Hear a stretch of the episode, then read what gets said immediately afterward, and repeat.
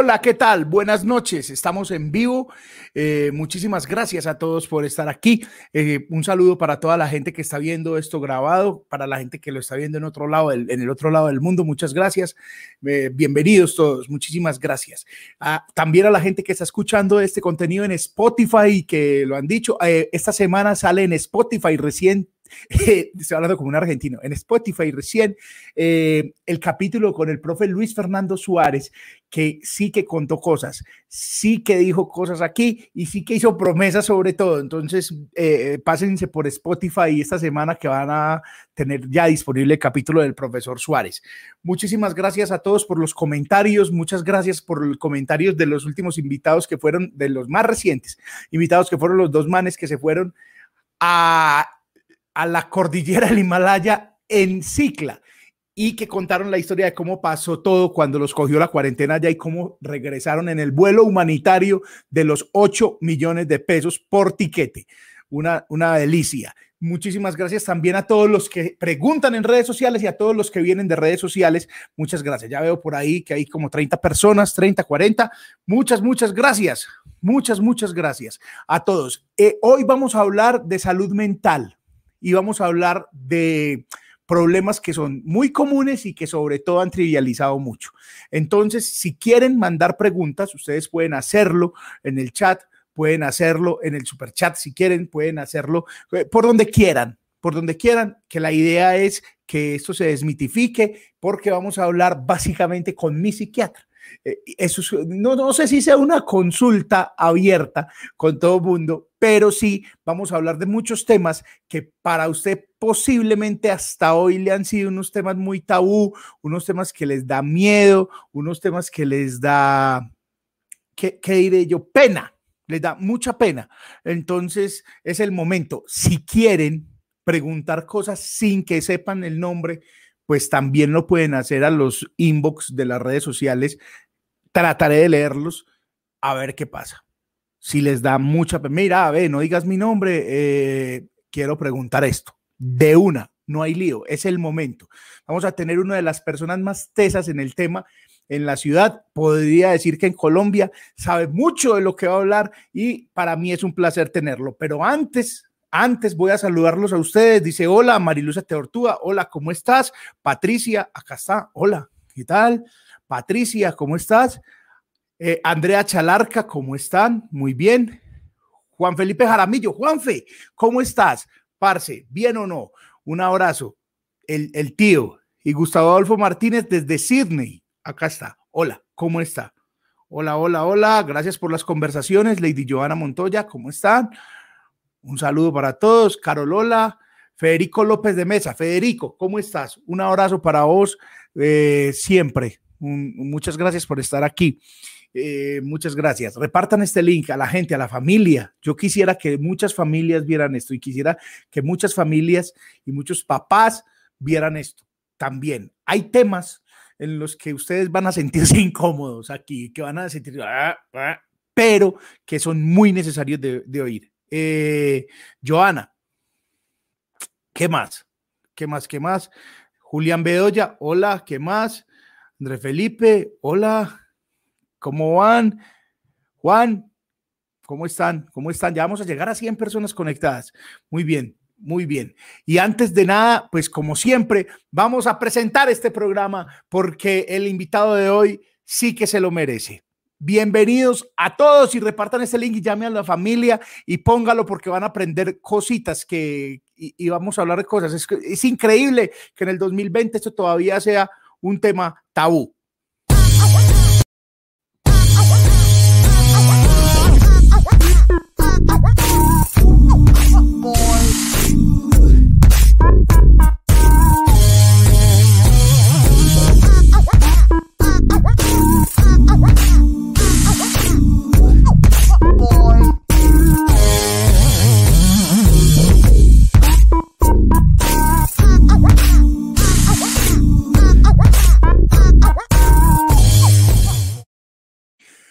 Muy bien, y ah, bueno, a toda la gente que está por aquí, hoy voy a sortear, vamos a hablar un rato con el, doctor primero y después voy a sortear, en cualquier momento voy a sortear una mesa para tres personas que uno de los patrocinadores ha entregado, que ha dicho, ustedes se van para allá. Voy a saludar ya a Jorge Tamayo, es psiquiatra, es muy, a él no le gusta que le digan que es muy teso, que, que aparte de que ha aliviado mucha gente que conozco y que, y, y, que he visto su trabajo. Él no dice, no, no, no, pero no, no.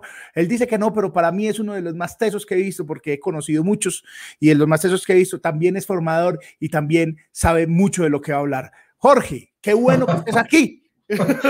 Tremenda introducción, Chicho, por Dios, ya, ya me entré sonrojado. ¿Cómo le parece?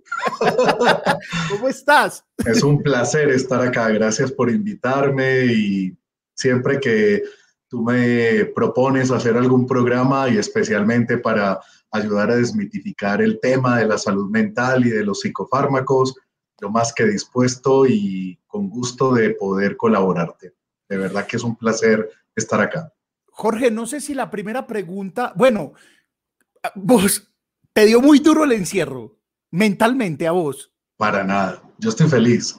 Estoy tan contento que ando haciendo tanteos con mis pacientes y preguntándoles, oigan, ustedes después de que yo me vacune, ¿aceptarían seguir de manera virtual? Porque es que es impresionante, me rinde el tiempo, no tengo que pelear en el tráfico con nadie, el pico y placa ya no es un problema para mí, eh, que el parqueo, de verdad que es una delicia. Esto ha sido algo genial. Y para nosotros los psiquiatras, también para los psicólogos, la virtualidad no es un problema como lo es para otras especialidades médicas. Incluso hay varios estudios, Chicho, y voy adelantándote, hay información interesante que ha salido publicada por esta pandemia de la COVID, hay estudios muy serios que han mostrado que en el caso de la psiquiatría y la psicología, la virtualidad en este momento donde no se puede hacer visita presencial es mucho más adecuada que la visita presencial forzada, porque cuando estás en el consultorio tenés que ponerte una mascarilla, una careta plástica, el paciente tiene que estar con mascarilla todo el tiempo, tenés que abrir ventanas, entonces el ruido es ensordecedor porque el aire acondicionado, a menos que tenga filtro cepa, no se puede prender. En cambio aquí estás fresco, el paciente está en su casa tranquilo, sin estrés. Para mí ha sido muy agradable. Y yo soy muy casero, entonces no me ha dado tan duro, ¿sabes? Porque esa es una de las primeras cosas, Jorge. Vamos a, aquí vamos a revolver un montón de cosas. Y es, me, me llevaron al psiquiatra, me llevaron al loquero, me llevaron, porque me ha pasado en carne propia, me llevaron, o sea, e, al principio es, me llevaron, entonces ir donde el psiquiatra representa que alguien te puso ahí. Y ya con la virtualidad estoy aquí con él, o sea, él vino, que puede ser una cosa más, más tranquila, ¿ok? No lo había visto desde ese punto de vista, hombre.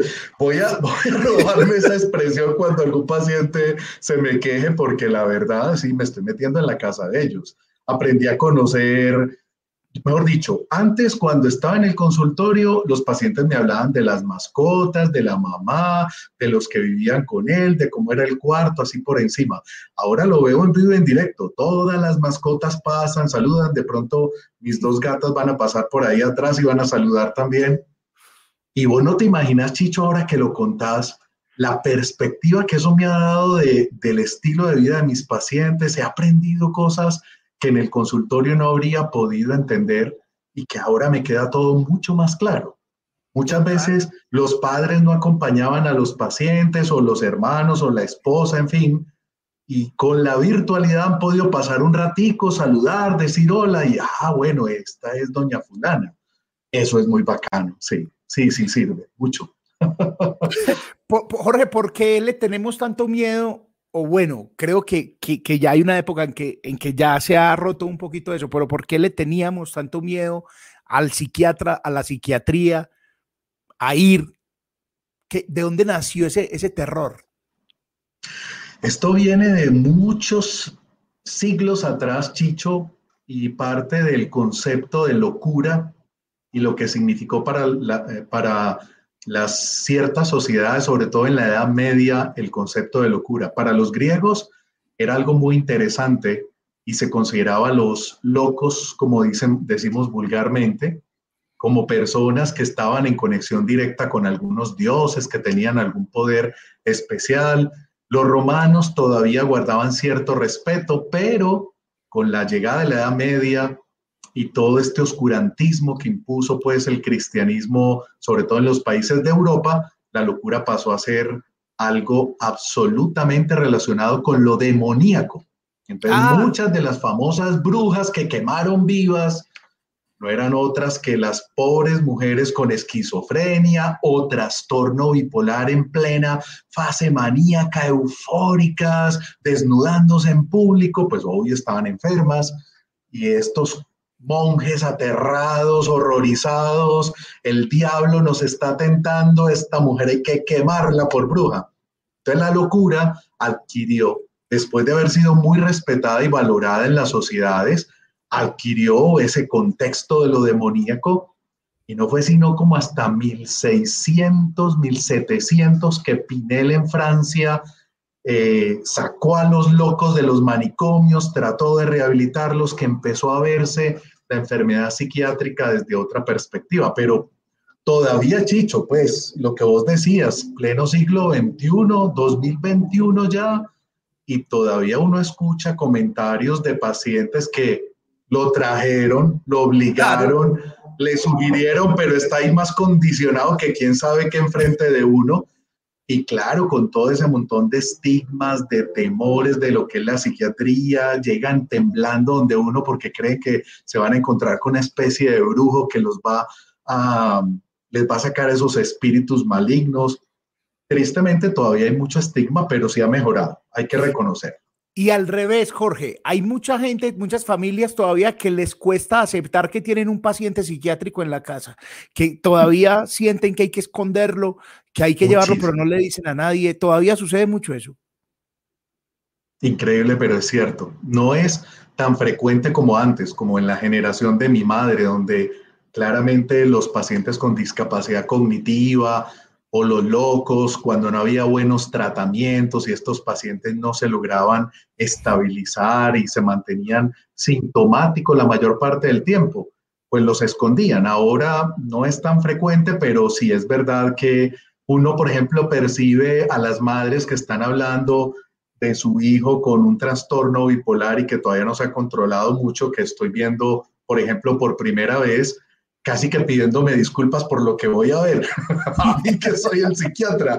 Pues usted disculpará, él es un poquito habladorcito, dice malas palabras.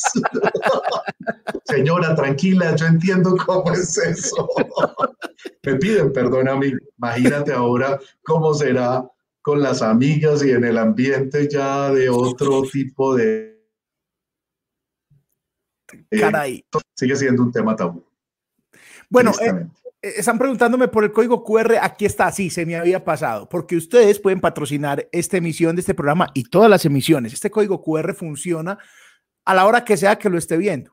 Si lo está viendo en YouTube, lo puede escanear, es un código QR, es este, un código QR Colombia y lo puede escanear y patrocinar con cualquier con lo que quiera, con lo que quiera. La idea aquí es que todos somos una red, que nos parchamos aquí, que somos amigos y que, y que hablamos. Ahí está. Ahí está el código QR. No se les olvide. Si tienen preguntas para Jorge, pueden mandarlas al Instagram eh, por interno. Si quieren que yo ahorita lo voy a mirar. Si hay alguna pregunta, si le da pena preguntar por el chat o pueden preguntar por el chat también sin ningún problema. Y también, si están en vivo y en cualquier parte del mundo, pueden eh, darle clic al signo pesos que hay debajo del chat y esa es otra manera de patrocinar. Ahí le dicen el paso a paso de cómo hacerlo. Pero eso es solamente en vivo. Y si es en diferido o en cualquier momento, es este código QR. Lo voy a dejar un ratito ahí. Jorge, voy a meterme ya muy a la casa y después nos devolvemos. Bienvenido. ¿Cuáles son las patologías más comunes de un paciente psiquiátrico? O sea, ¿cómo me doy cuenta yo que tengo una persona que, que, que necesita atención psiquiátrica? ¿O cómo me doy cuenta yo que necesito atención psiquiátrica y qué tan común es que yo mismo me dé cuenta? Pues yo pienso que muchos pacientes cuando van a buscar ayuda desde hacía tiempo ya se lo venían planteando. No creo que esto sea un gran misterio. El que está deprimido sabe que no está con el mismo estado anímico de otras épocas de su vida. eh, el que es muy ansioso siempre le han dicho, lo han molestado y él mismo se ha dado cuenta pues que no es capaz de quedarse quieto, que se pone nervioso por lo que sea, que andan los problemas, que se irrita pues con cualquier provocación o con cualquier frustración.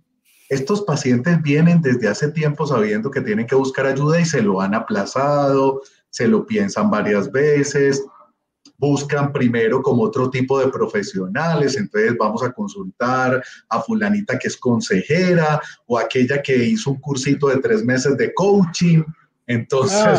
vamos a ver qué me dice esta. Por ahí que aquella hizo un, un curso de programación neurolingüística, a lo mejor me cambia la manera de, de pensar las cosas hasta que de ir intentando, intentando con varios profesionales, finalmente llegan a profesionales de psicología o de psiquiatría y ya en ese caso, pues eh, finalmente se atreven.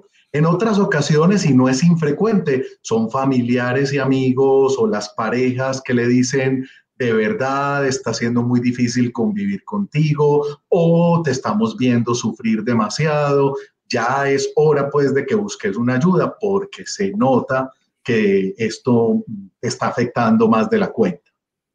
Ah, ah, mencionaste una, voy a mencionar dos o tres. ¿Qué es la depresión? Bien, esa es la, enfermedad más frecuente de la especie humana. Empecemos por ahí. O sea, si me pones en el mismo renglón de comparación a la depresión con las enfermedades cardiovasculares, con las enfermedades reumatológicas, con las enfermedades digestivas, etcétera, etcétera. En los seres humanos, la enfermedad más frecuente se llama depresión. Y no solo eso, depresión es la enfermedad que más causa discapacidad. ¿Cómo se mide eso? ¿Cuánto tiempo una persona deprimida tiene que estar pidiendo incapacidades, ausentándose del trabajo o teniendo una productividad muy limitada, muy restringida? Cuando se hacen esas mediciones con diferentes parámetros, siempre se concluye que comparado con todas las otras enfermedades médicas, incluyendo el dolor, la depresión es la que más causa discapacidad. ¿En, qué consiste? Pues mucha gente a veces confunde depresión con tristeza. Y es porque a veces eh, cuando no somos profesionales en salud mental, eh, entendemos que los síntomas es como si fueran un diagnóstico. Entonces la persona que se levantó aburrida y en la tarde está muy contenta, de una vez la van rotulando, usted es bipolar. y, llegan donde uno, doctor, vengo a consulta porque yo creo que soy bipolar, a mí me lo han dicho.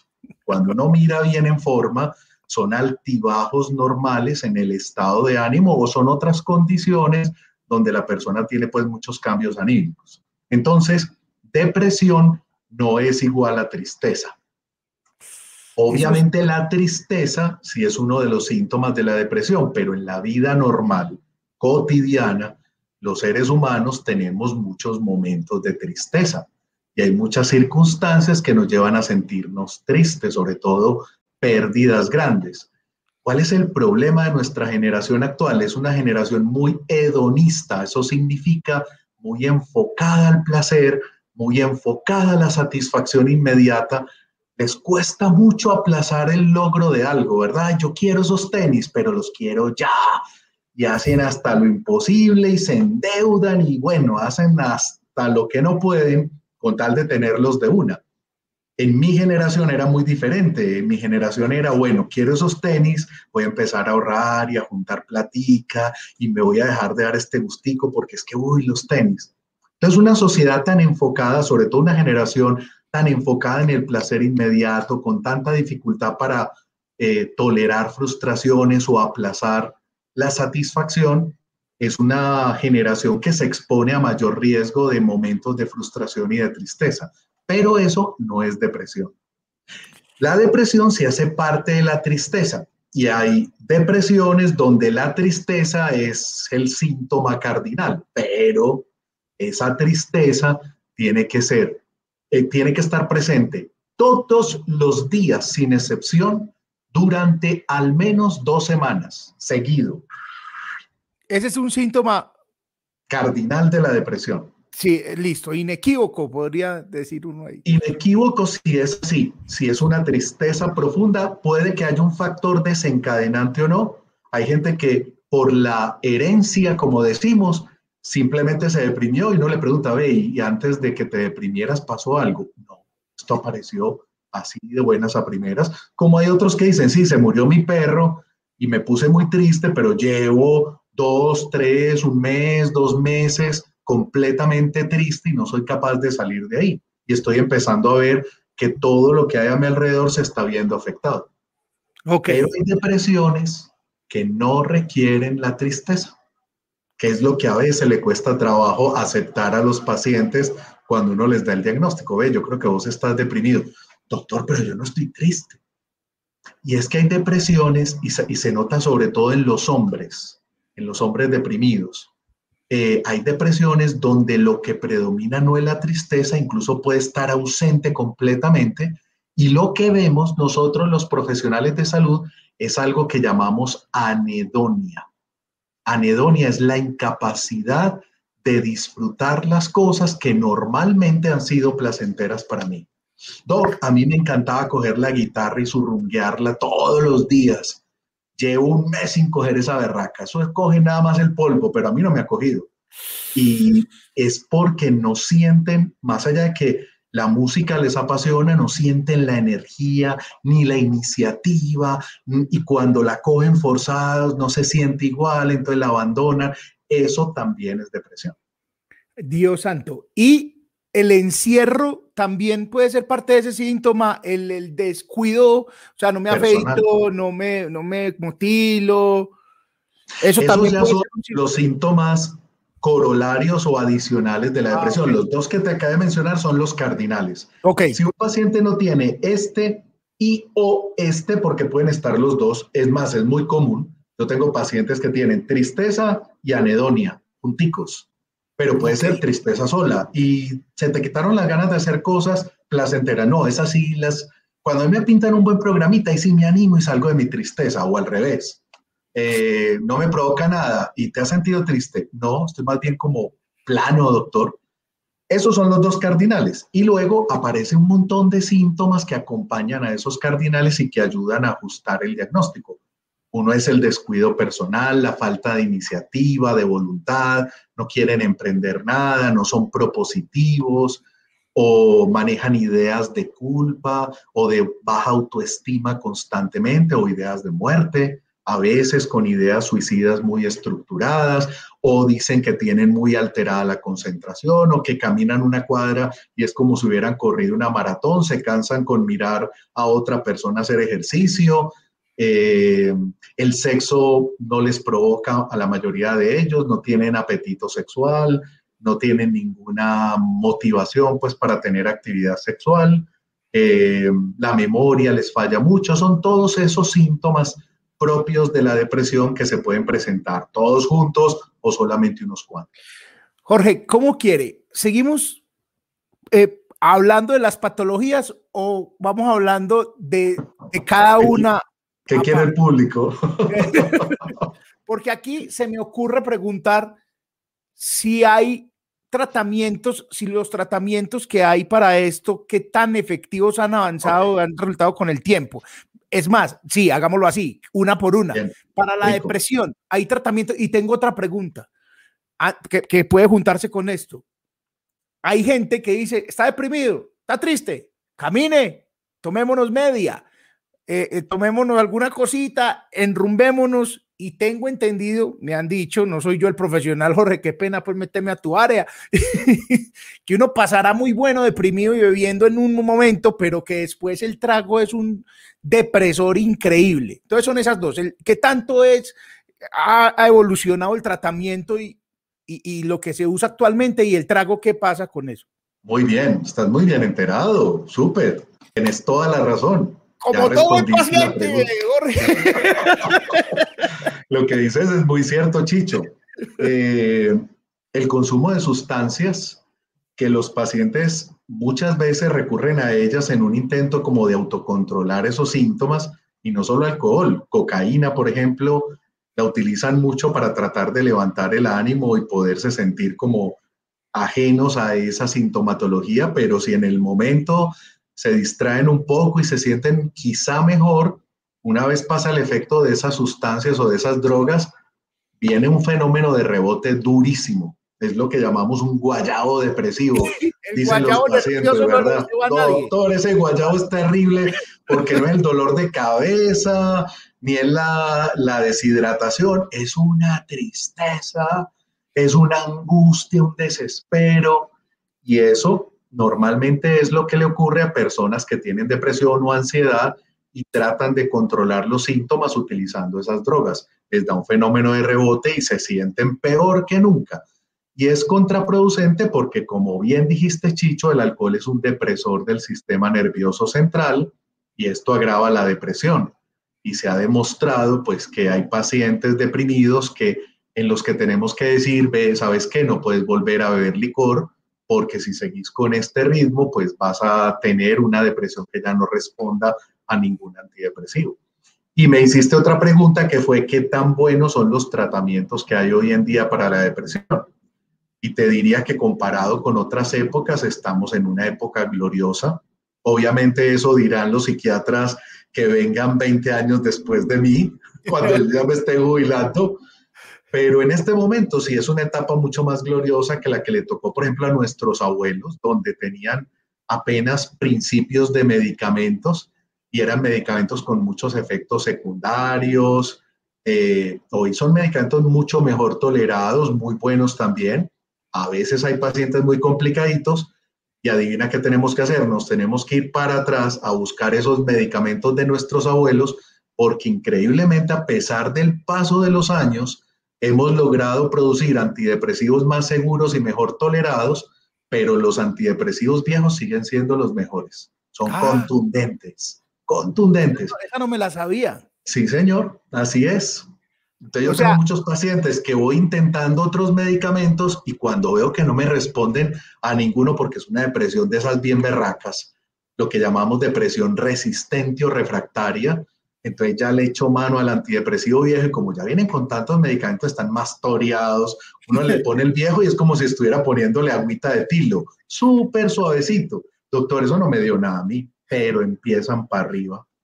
Entonces, sí, menos mal, no es que hemos superado a los medicamentos viejos, sino que se nos amplió el panorama terapéutico y hoy tenemos cualquier cantidad de antidepresivos para todos los gustos, para todos los síntomas. Entonces uno mira al paciente, ve qué es lo que predomina y con eso uno dice, este es el antidepresivo para arrancar por lo menos. Oíste, hay, una, hay una, un mito e, es que todo esto lo he vivido en mi familia y lo he vivido también en carne propia y, y a mí hace mucho tiempo no me da nada hablar de esto. Y hay una cosa y es que la gente en general le tiene mucho miedo a la droga psiquiátrica porque uno, no, me vuelvo loco. O sea, el mito es, si me tomo eso, ya sí me enloquezco. Si no estoy loco, me enloquezco. Y dos, de eso no se sale. O sea, son adictivas y ya me va a tocar tomarme eso toda la vida. ¿Qué tan cierto, qué tan falso es eso? Empecemos porque no se llaman drogas. Ah, perdón, medicina, perdón, Jorge. pero, es una herencia, es una herencia de mi mamá, que dice, vea, no me tomé la droga, yo, eh, que mamá, por eso es que está enferma. Ella Pero, nunca le dijo medicina. ¿Y qué podemos exigir si todavía a las farmacias las llamamos droguerías? Increíblemente. es verdad, es verdad. es, vergonzoso. Pero es un concepto que viene muy arraigado y viene del, del inglés, donde drugs se aplica tanto para sustancias de uso como para los medicamentos.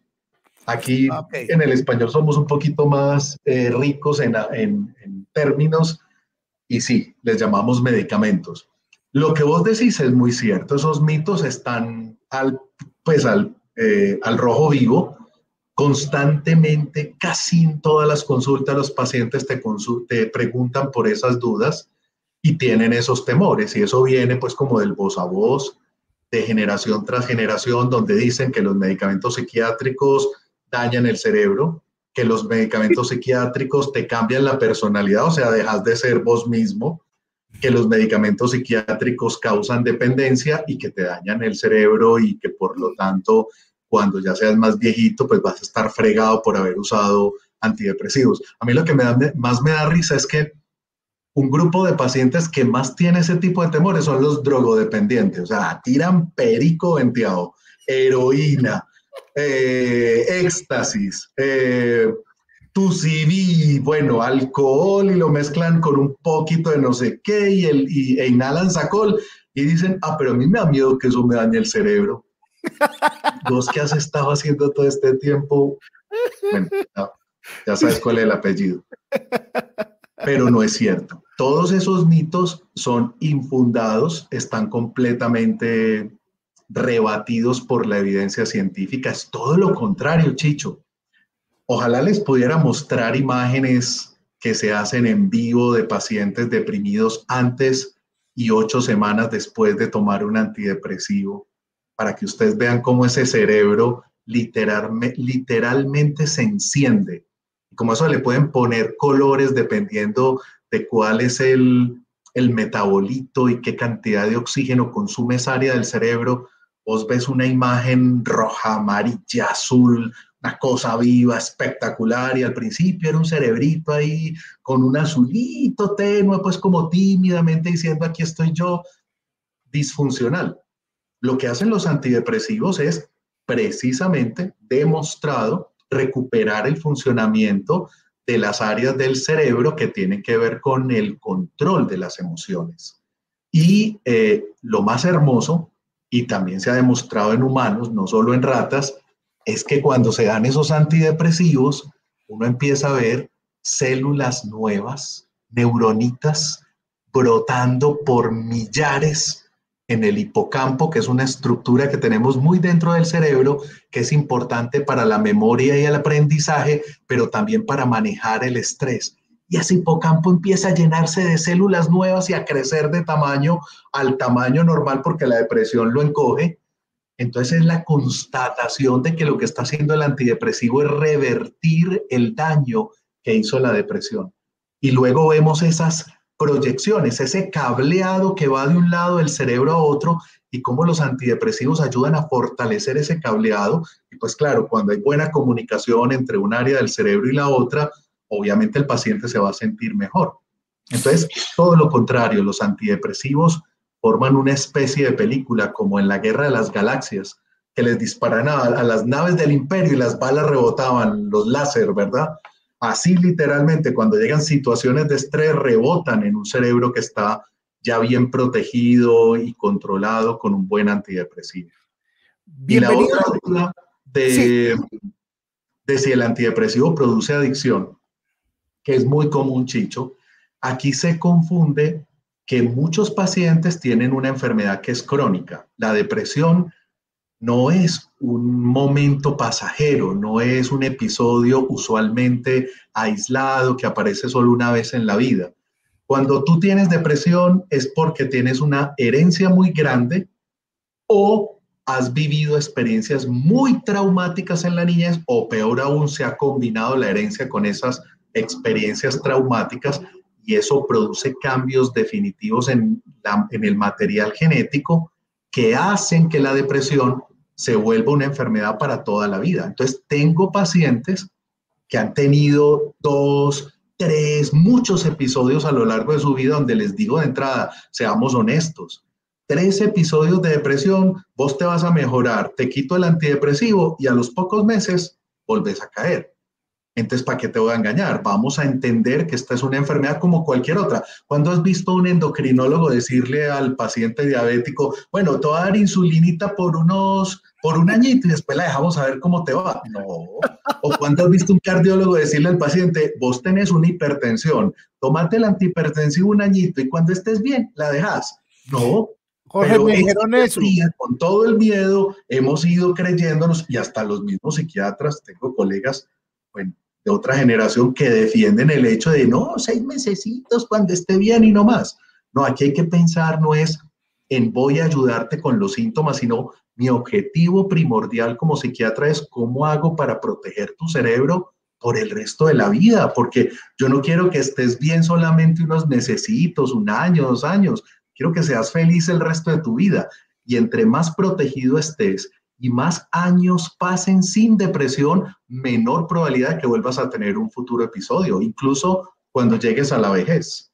Entonces sí hay muchos mitos que hay que aclarar sobre eso. A mí me dijeron eso ya, Jorge, que hay que aclarar sobre eso. A mí me dijeron eso ya, Jorge. Me dijeron, eh, eh, te tenés que tomar el losartán el resto de tu vida.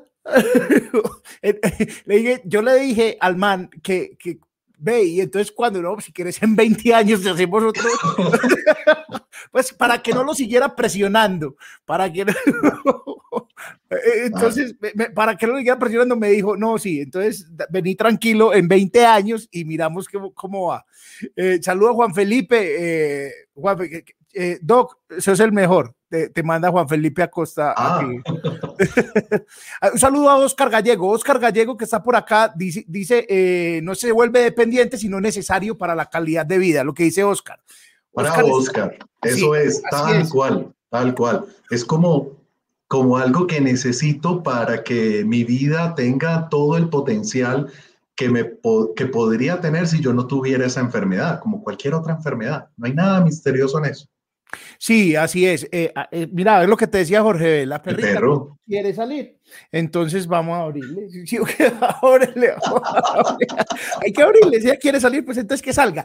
Jorge, ah, un saludo a toda la gente que está llegando. Tenemos 160, casi 170 personas viéndonos aquí en Facebook y en YouTube. Muchas gracias a todos. Les presento. Se llama Jorge Tamayo. Es eh, psiquiatra, es apasionado por su trabajo. Habla de su trabajo. Si, si a mí me gusta algo de Jorge es la emoción que le imprime al trabajo, la emoción que, que le imprime a lo que, a lo que hace. Y pues lo conocí hace tres años, tres, cuatro años ya, y he visto su trabajo, lo he molestado mucho, he visto lo que, lo que hace en los pacientes y, y, pues realmente es una conversación no solo pendiente, sino necesaria esta, hace mucho tiempo quería hablar con Jorge de todo esto, le voy a robar, hoy le, le voy a robar una hora y un poquito más, porque hay mucha gente escribiendo, Jorge, eh, se los presento, ahí está. Eh, me están escribiendo por interno, mucha gente que dice no diga mi nombre, pero lo voy a decir. Entonces voy a tratar de organizar porque estamos en el tema de presión. Voy a, tratar, de, voy a tratar, de, organizar. Un saludo a Oscar. Oscar tiene una, una insignia porque es miembro del canal, es patrocinador constante del canal. ¿Cómo lo hizo?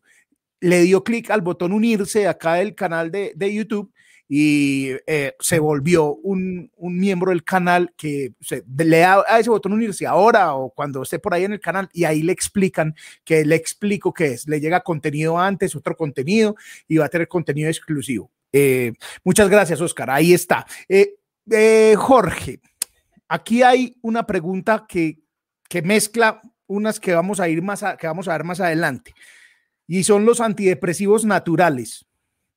Que eso es otra cosa también que, que, es un debate eterno desde las abuelas y se ah, está aburrido, tómese este limoncillo y duerma bien, o tómese esto y duerma bien.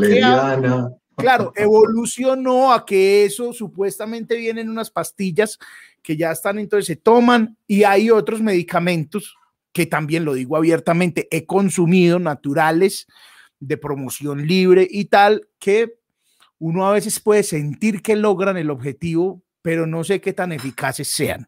Preguntan mucho por eso. ¿Los antidepresivos naturales existen? ¿Cuál es el debate? ¿Cómo es? Ok, bueno, primero habría que definir qué es natural, ¿verdad? Porque si es aquello que fabrica la madre naturaleza, pues resulta que los seres humanos somos parte de la naturaleza y así hagamos unas fábricas enormes para fabricar medicamentos, pues resulta que si fue un ser vivo el que permitió que apareciese ese compuesto, pues también sería natural. Si es por la errónea creencia de que lo natural no tiene químicos, pues el mejor ejemplo es la valeriana, para hablar pues como de un medicamento que se usa mucho en depresión y ansiedad, o la raíz de San Juan, que se usa mucho en depresión. Eh, esa es muy promocionada.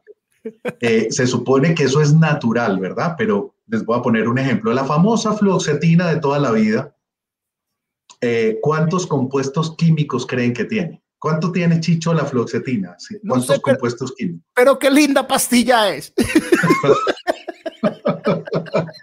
uno. Tiene uno ah, solo. Se llama fluoxetina. Punto. No tiene nada más. La valeriana tiene 50 compuestos químicos. 50 y vos no sabes cuál es el que está actuando o el que te genera el efecto secundario o el que interactúa con tu medicamento para el corazón y te lo está dañando y te lo está ah. metabolizando rápido. Con la raíz de San Juan sí que tenemos evidencia científica, primero porque son muchos químicos en la raíz de esa planta y esos químicos actúan en una enzima del hígado que se llama la 3A4, que es usada por muchos medicamentos, incluyendo antidepresivos. Y lo que hace ese medicamento es acelerar esa enzima, entonces los medicamentos son destruidos de manera acelerada y no actúan como debe ser. Así que lo natural, como diría un amigo mío que es farmacólogo, Ubier Gómez, al que aprecio mucho, natural es un tigre y se lo come a uno. Qué gran eh, frase. sin duda, por eso me la apropié, porque hay una especie de sobrevaloración de las plantas y lo natural, pero definitivamente las plantas hay que manejarlas con mucho cuidado porque el tener tantos compuestos las hace muy hepatotóxicas. Hemos visto mucho, y cuando hablo con Ubier, que es toxicólogo, y con otros colegas toxicólogos, muchos casos de personas que terminan en el hospital con hepatitis aguda, severa, eh, que pone en riesgo la vida del paciente por haber consumido yagé y otro montón de plantas, de las cuales no sabemos muy bien cuáles compuestos o en qué concentración están. Y el otro problema es que no es estandarizado. Si vos compras una floxetina marca Prozac aquí en Colombia y la medís, es exactamente igual al Prozac comprado en Japón. Igualito. Eso está estandarizado. Pero la valeriana del montecito de allí, de, de Las Palmas o de Santa Elena, tiene una cantidad de químicos que cambia y varía comparado con la valeriana, por ejemplo, de, de Peque. Entonces no vas a poder decir que vas a tener el mismo efecto con la misma planta porque depende del suelo, de los nutrientes, de las estaciones, etc. Así que eso del de lo natural está muy sobrevalorado. Y aprovecho para hablarte del tema del homeopático, que eso sí realmente me saca de quicio porque me ofende, es insultar a las personas, es engañarlas, es ofrecerles un placebo, una sustancia que es azúcar y agua literalmente, para controlar enfermedades que son muy riesgosas para su vida. Pues, por ejemplo, cuando a los pacientes le mandan Neurexam para la ansiedad, eso no tiene ningún principio activo. Los están estafando. Es agua con azúcar y un poquito de harina para darle forma a la tableta, pero no hay nada adentro, no hay nada. Es homeopatía y los pacientes se la toman confiados en que eso los va a ayudar a tranquilizarse, a manejar las cosas con más calma y no es así. Entonces ahí sí tengo que poner la voz de alarma porque muchos seguimos cayendo en las redes de esos laboratorios homeopáticos, Hill, Boyron, uy, para mí esa gente tiene una ética por el piso, de verdad. Eh, a mí este, este, tema, este tema lo hemos hablado muchas veces y abiertamente. Y, Jorge, pues, ah, bueno, Jorge, tengo que poner este, este mensaje. Acá está, dice Natalia Ruiz, saludos desde el corazón. el hombre que salvó mi vida. Jorge Tamayo es el mejor del mundo. Y les voy a decir una cosa, este, este mensaje yo no es primera vez que lo veo y no es la primera persona que lo dice. Tengo gente muy cercana que lo dice eh, gente, gente muy que quiero mucho que lo dice y, por eso es, es, una de las muchas razones por las cuales Jorge está aquí hablando conmigo hoy. Porque, porque una que aparte, por eso lo admiro y por muchas otras cosas que ustedes ya han escuchado y van a escuchar. Jorge, el tema, el, tema de, la medicina y esto, de, de las medicinas, y es que Jorge, cuando vas a tu consultorio, le dice a uno, como lo está explicando aquí, qué y por qué tiene que tomarse eso. Y para cerrar este tema, o bueno, o para pasar al, a la siguiente patología, yo quisiera preguntar, Jorge, ¿por qué es tan importante el cambio de medicina sabiendo que es la misma de un laboratorio a otro? Porque es también un tema que le escuché al, ministro, al exministro de Salud, Alejandro Gaviria, diciendo algo similar a lo que estabas diciendo, que hay unos laboratorios que no tienen mucha ética, que hay unos laboratorios que no tienen mucho dinero, que le tiraron por, por debajo a, todo esto y que uno va al psiquiatra y le dice, mire, es que vengo tomándome esta pastilla, normalmente que me recetó la EPS o que me recetaron en otra parte y cambia, es el mismo medicamento, cambian el laboratorio y hay un cambio y se alivian o por lo menos está diferente. ¿Por qué es tan importante eso y por qué tan loco eso? Tristemente en Colombia eh, duele realmente saber que a pesar de que la gente del INVIMA sabe muy bien que lo que están exigiéndole a los laboratorios, sobre todo de genéricos, para fabricar medicamentos y poderlos vender en territorio nacional, no es lo adecuado, igual mantienen esa política de hace muchísimos años. Y es la política de que si usted tira una tableta de la original y una de la copia en un tanque que simula los ácidos gástricos y esas dos tabletas o cápsulas se disuelven de manera similar, ah, ya, esos medicamentos son fiel copia el uno del otro. Pero la verdad no es así. Hay que hacer estudios que llamamos de bioequivalencia, donde a personas usualmente sanas, sin ninguna patología, les eh, dan una dosis del medicamento original a un grupo de ellos y a otro grupo les dan una dosis de la copia, el genérico que se quiere comparar con el original. Y les van midiendo en sangre cómo van cambiando los niveles de ese medicamento. Y si las curvas que hacen los medicamentos son idénticas, la original y la copia, ahí sí decimos que esos dos compuestos son bioequivalentes. Y ese no es la prueba pues definitiva con la que uno dice, ya con esto me matriculé, pero al menos es la prueba mínima que debería exigirse para probar un medicamento en Estados Unidos, la FDA, y en Europa, la EMA, exigen que se hagan los estudios de bioequivalencia. Entonces, cuando yo mando, por ejemplo, genéricos, mando son genéricos que sé que los fabrican en Europa y que tienen esos estudios de bioequivalencia y que le puedo ahorrar dinero a mi paciente, lo cual también me interesa muchísimo, por supuesto, y eh, puedo estar tranquilo y confiado en que ese medicamento lo va a ayudar a controlar también, usualmente como un medicamento original. Pero la triste realidad es que hay pacientes que solo responden a un medicamento muy costoso, entonces uno los manda a la EPS, les llena el FORAM, que es un formato para eh, ayudarles a que les den el medicamento que sí les sirve. Llegan allá, se los cambian por fluoxetina mi garajito, fluoxetina mi casita, o agáchese si puede, si puede. Y claro, venían lo más de controlados, se descompensan y vuelva pues a levantarlos. Entonces sí es un dolor de cabeza muy grande y es uno de los grandes problemas que tenemos en nuestro sistema de seguridad social actualmente, del cual no estoy hablando mal, pero nos falta todavía mucho que mejorar en ese sentido. Bueno, Jorge, han llegado muchas preguntas al celular.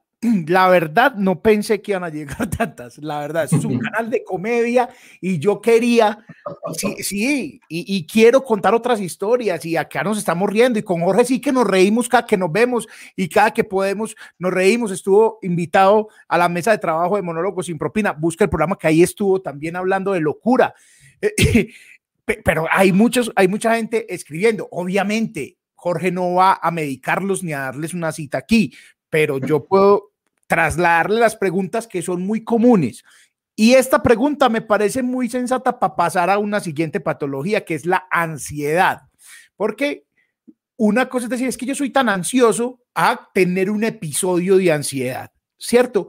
Y me acaban de escribir, eh, me, escriben, pues obviamente quieren que mantener el nombre en reserva, preguntando que si la medicina que tiene mucho que ver con lo que acabaste de decir, para un episodio tiene depresión y ansiedad. Y esa medicina dice, me está matando. Estoy eh, con la vida hecha un 3, me está matando y quiero saber si eso va a seguir toda la vida o si tiene solución. entonces, hay varias preguntas. Claro, eh, hay varias preguntas ahí, ahí entonces. ¿Qué es la ansiedad? Aquí vemos que se junta con la depresión, ansiedad y depresión, y si la medicina, esa medicina puede irse también experimentando hasta que tenga un nivel de vida. mejor. Muy claro. Y es muy común eso. Depresión y ansiedad son patologías que suelen ir de la mano. Se ah. calcula que sí, es muy común ver depresivos con ansiedad y viceversa. ansiosos de predominio o de aparición inicial con ansiedad que también se deprimen. Se calcula que entre el 50 y el 65% de los deprimidos son ansiosos y viceversa. Así que es más común la combinación que la presentación por separado de ambas condiciones, en primer lugar. Lo segundo, eh, la ansiedad ya, como el nombre seguramente eh, se los da a entender, es una condición donde la persona tiene una tendencia a, preocuparse excesivamente por las cosas sin un fundamento, no hay una evidencia para que esté angustiándose de esa manera o las otras personas que están en un ambiente similar le hacen caer en cuenta que realmente está reaccionando de forma excesiva. Son muy inquietos, aprensivos, todo lo miran con temor, no están seguros de hacer las cosas, son indecisos, eh, se les ve desesperados a todo momento, se irritan con mucha facilidad, les cuesta trabajo conciliar el sueño porque la pensadera no los deja dormir, le dan 30 vueltas a un mismo problema. Cuando les plantean un reto ya tienen como cuatro escenarios montados para que no los vayan a coger con los pantalones abajo. Es una vida muy dura porque no tienen sosiego literalmente que eso hay que diferenciarlo con un concepto que es muy común, muy popular. A veces me ha pasado a mí que le pregunto al paciente, ve, ¿ya has estado ansioso últimamente? Sí, doctor. Ah, sí. Ah, bueno, además de depresión, ansiedad. Una comedera, doctor.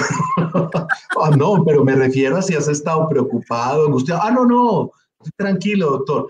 Muchas veces esta necesidad de comer en exceso, de no poder controlar el apetito, en nuestro medio se conoce también como ansiedad, pero cuando hablamos los médicos o los profesionales en general de salud mental de ansiedad, nos estamos refiriendo es a la patología de preocupación excesiva, no de comer. Hay pacientes ansiosos que sí comen mucho, pero hay otros ansiosos que dicen, por ahí Marlene dice yo.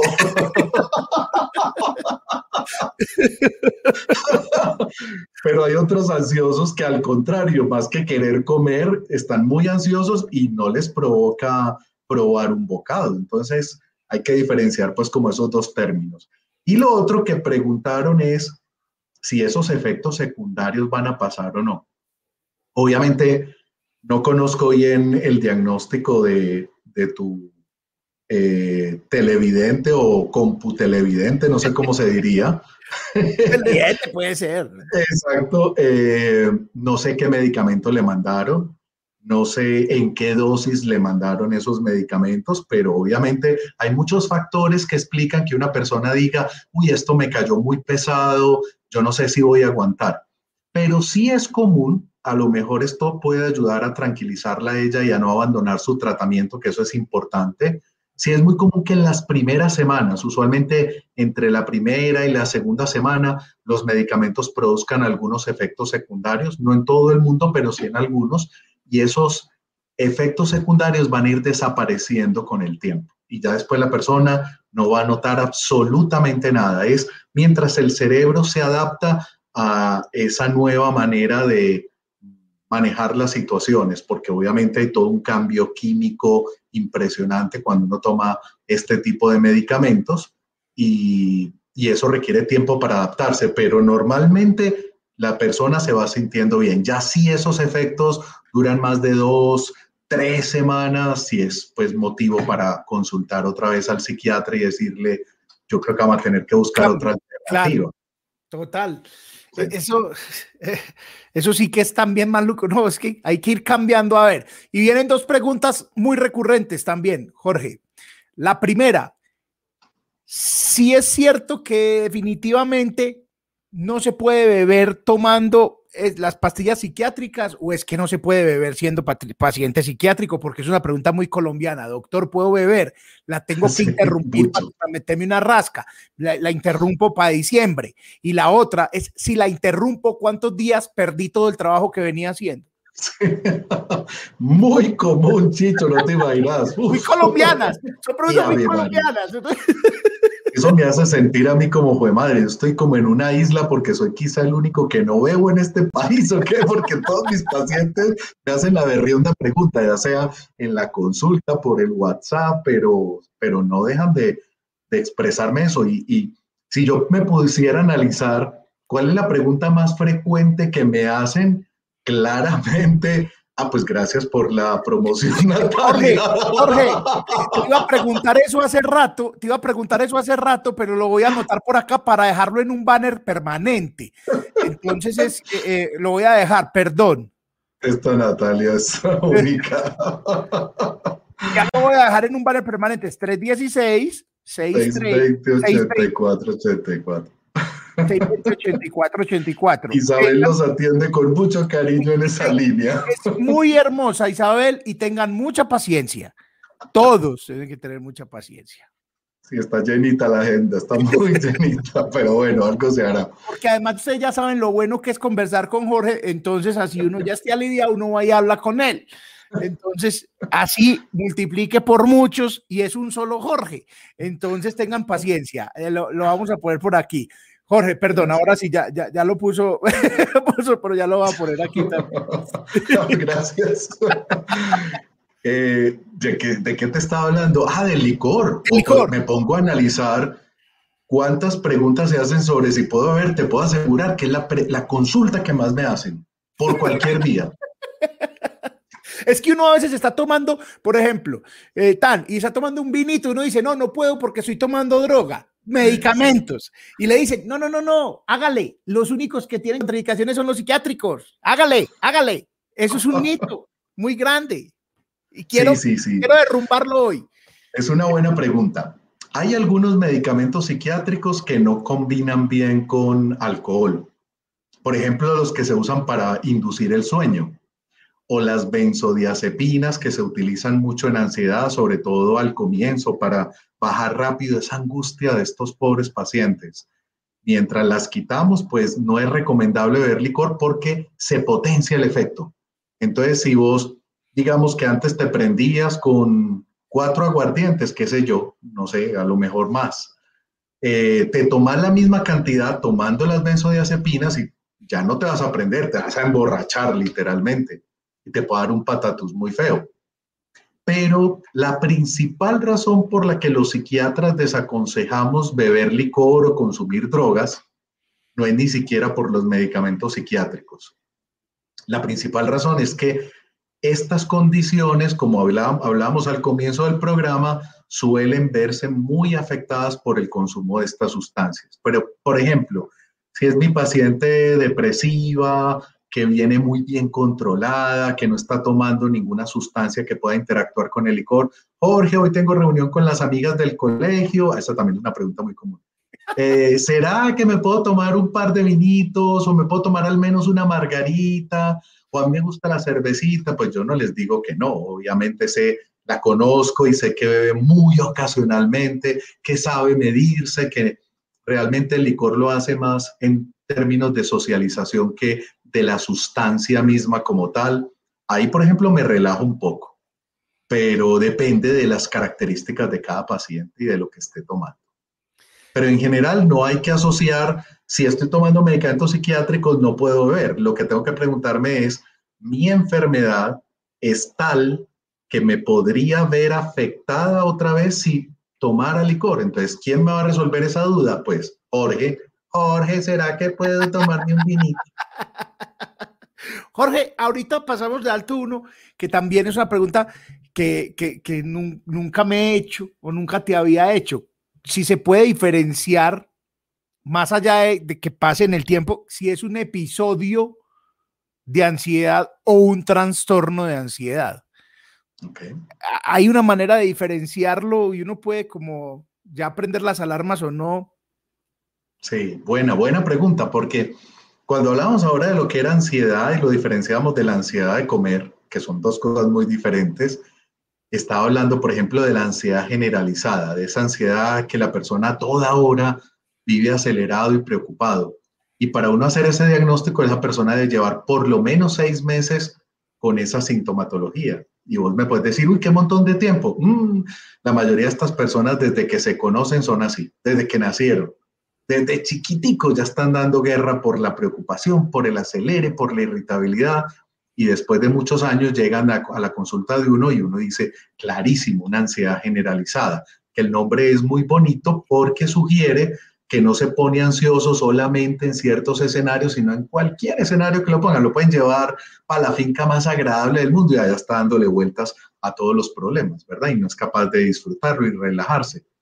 Cuando hablamos ya de un episodio de ansiedad o de una crisis de ansiedad, hablamos es de algo agudo que se presenta usualmente en respuesta a algo que genera temor o que aparece solo, espontáneamente, pero que se siente como si realmente te fueran a matar o si te fueras a enloquecer, como algo desesperante que se escapa de mi control, que me quita la respiración, que me acelera el corazón y que me hace ver todo raro y yo me siento raro o rara. En fin, esas crisis agudas que pueden durar unos minutos, a veces más tiempo, es lo que llamamos crisis de angustia o crisis de pánico.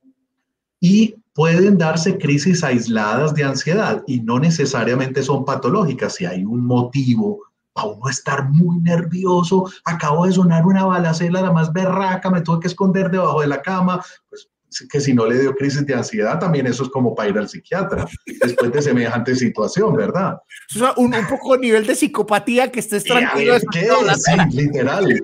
Usted nació con un arma en la mano, literalmente. Pero, pero es normal tener ahí una crisis de angustia y si después, a medida que el ambiente cambia, la persona se calma y retorna a la normalidad, no hay ningún problema y puede que al volver a esa finca o a ese lugar donde leo la balacera se agite un poco, eso es normal. El problema es cuando empiezan a darle crisis de pánico sin motivo. Está, por ejemplo, en una promoción del éxito rodeada de personas con el CO2 al máximo, menos mal en esa época no había coronavirus porque si no todos salían infectados como en el, el día sin IVA, pero con el CO2 al máximo y después empieza a decir, me falta aire, no soy capaz de respirar y arranca la crisis de pánico más espantosa. Si empiezan a tener ese tipo de crisis de pánico, están por ahí en un parque solos, así sea a las 12 del día, y el hecho de verse tan solos los lleva a sentirse muy angustiados. Y no es una vez, sino dos, tres, cuatro episodios eso hay que consultarlo porque ya probablemente hablamos de un trastorno de pánico. Jorge, hay una pregunta que quiero, que es más, que la voy a grabar, Jorge, la voy a poner en mis redes sociales. Y es cómo hacer para que la gente vaya al psiquiatra. ¿Cómo hacer que, que la gente deje de pensar que la van a apartar por ir al psiquiatra? ¿Cómo hacer que, que esta conversación que vos y yo estamos teniendo puede ser fácilmente una cita de una hora y media. ¿Cómo hacer que la gente se acerque más a eso y que, y que por lo menos, y bueno, y que se aleje de los memes y de, la, y, de las redes sociales que, que causan ese, esa vaina de la que vamos a hablar ahorita? Pero ¿cómo hacer para, para que la gente diga, Marica, yo tengo que hablar con alguien? Yo tengo que ir a hablar con ese señor que me diga, que me diga, y que le tengo que decir a mi familia.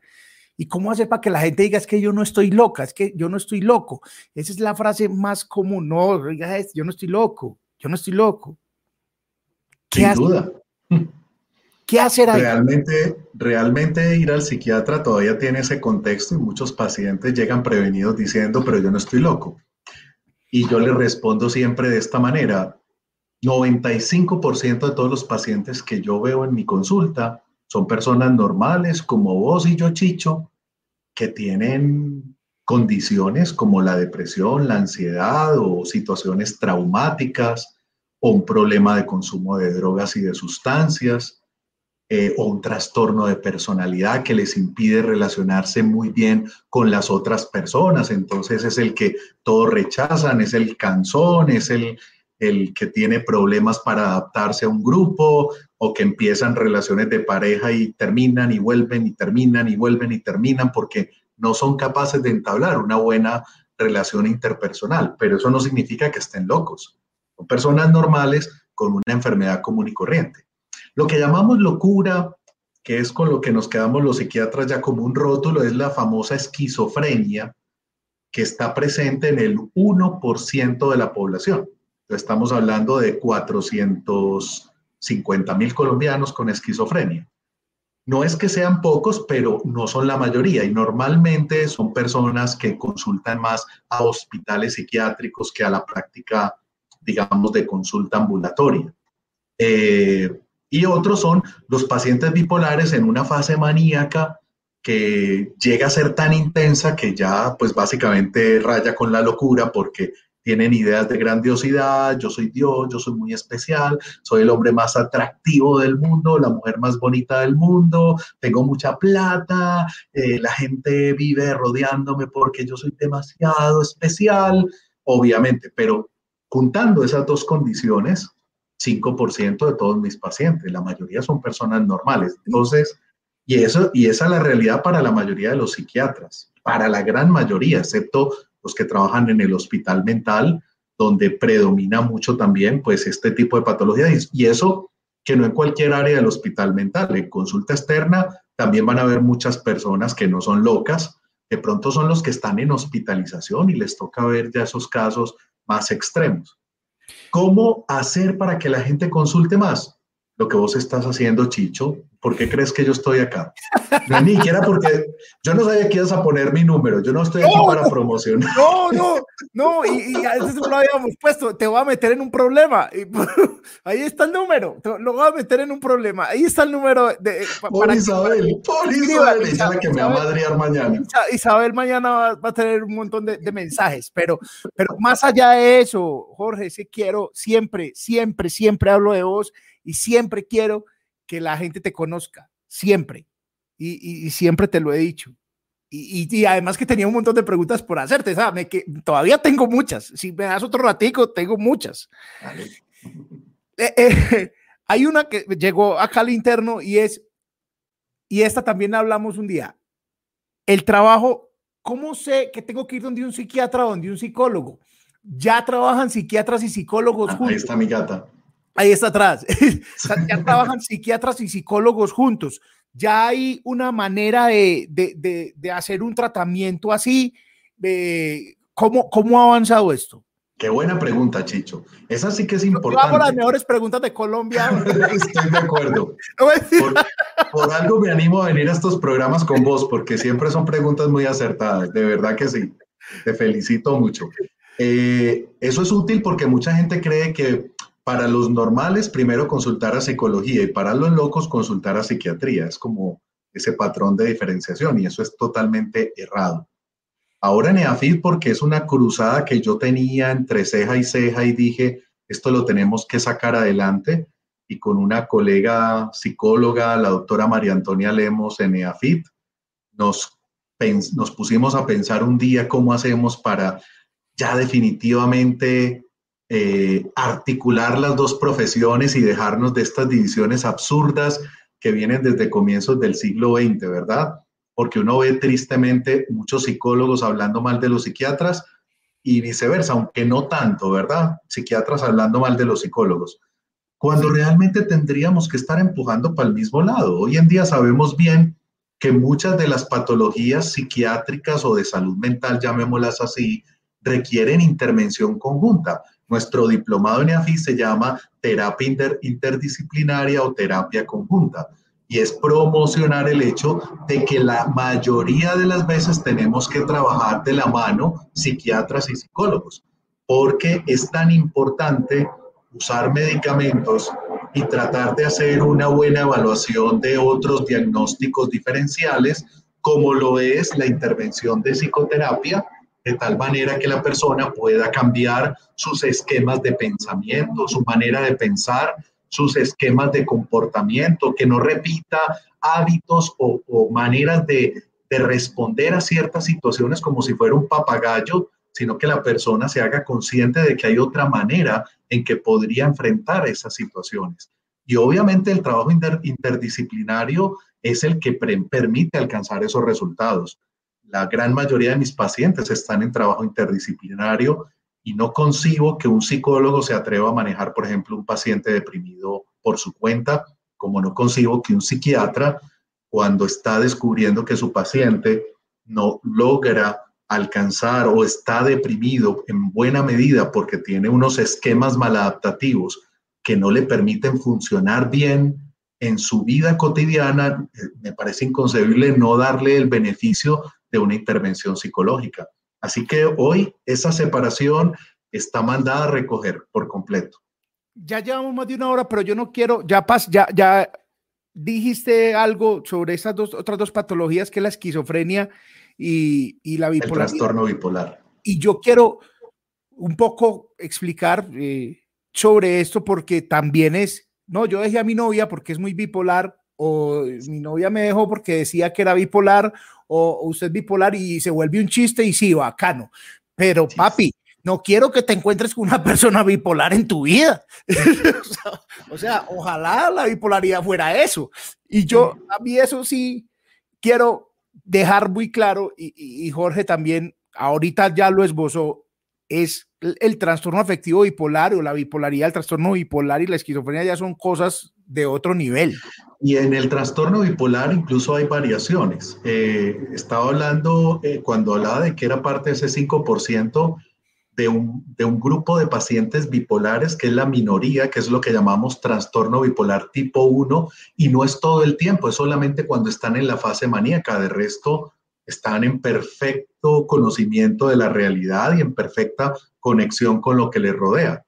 Pero la gran mayoría de los bipolares no, no llegan al nivel de psicosis jamás. La mayoría de mis pacientes bipolares son personas normales que tienen esos cambios de ánimo, pero que no son esos cambios de ánimo eh, de hoy me levanté aburrida y ya en la tarde estoy como más animadita y yo soy bipolar. No, eso es burlarnos un poco del diagnóstico, quitarle la seriedad, el, es irrespetar a las personas que sufren esta enfermedad.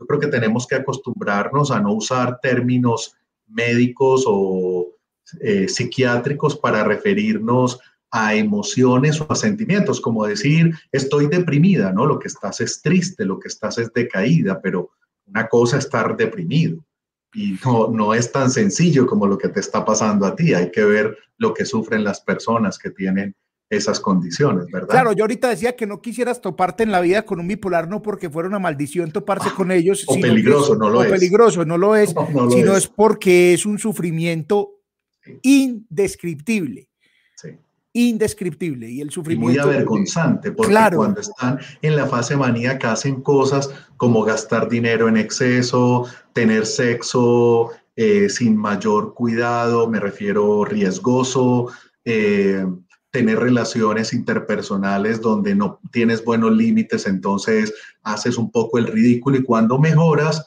te acuerdas perfectamente de lo que hiciste y la vergüenza es monumental y eso les da muy duro a ellos. O sea, es una enfermedad muy, muy dolorosa. Menos mal es controlable y menos mal se puede hacer una vida normal siendo bipolar, sin duda alguna.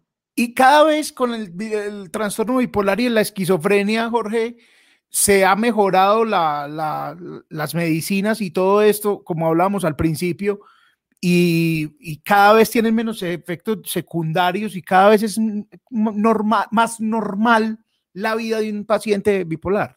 Sí, no es perfecto, pero nada es perfecto. Un antihipertensivo también te puede dar muchos efectos secundarios. No, vaya, agáchese y párese a la vez.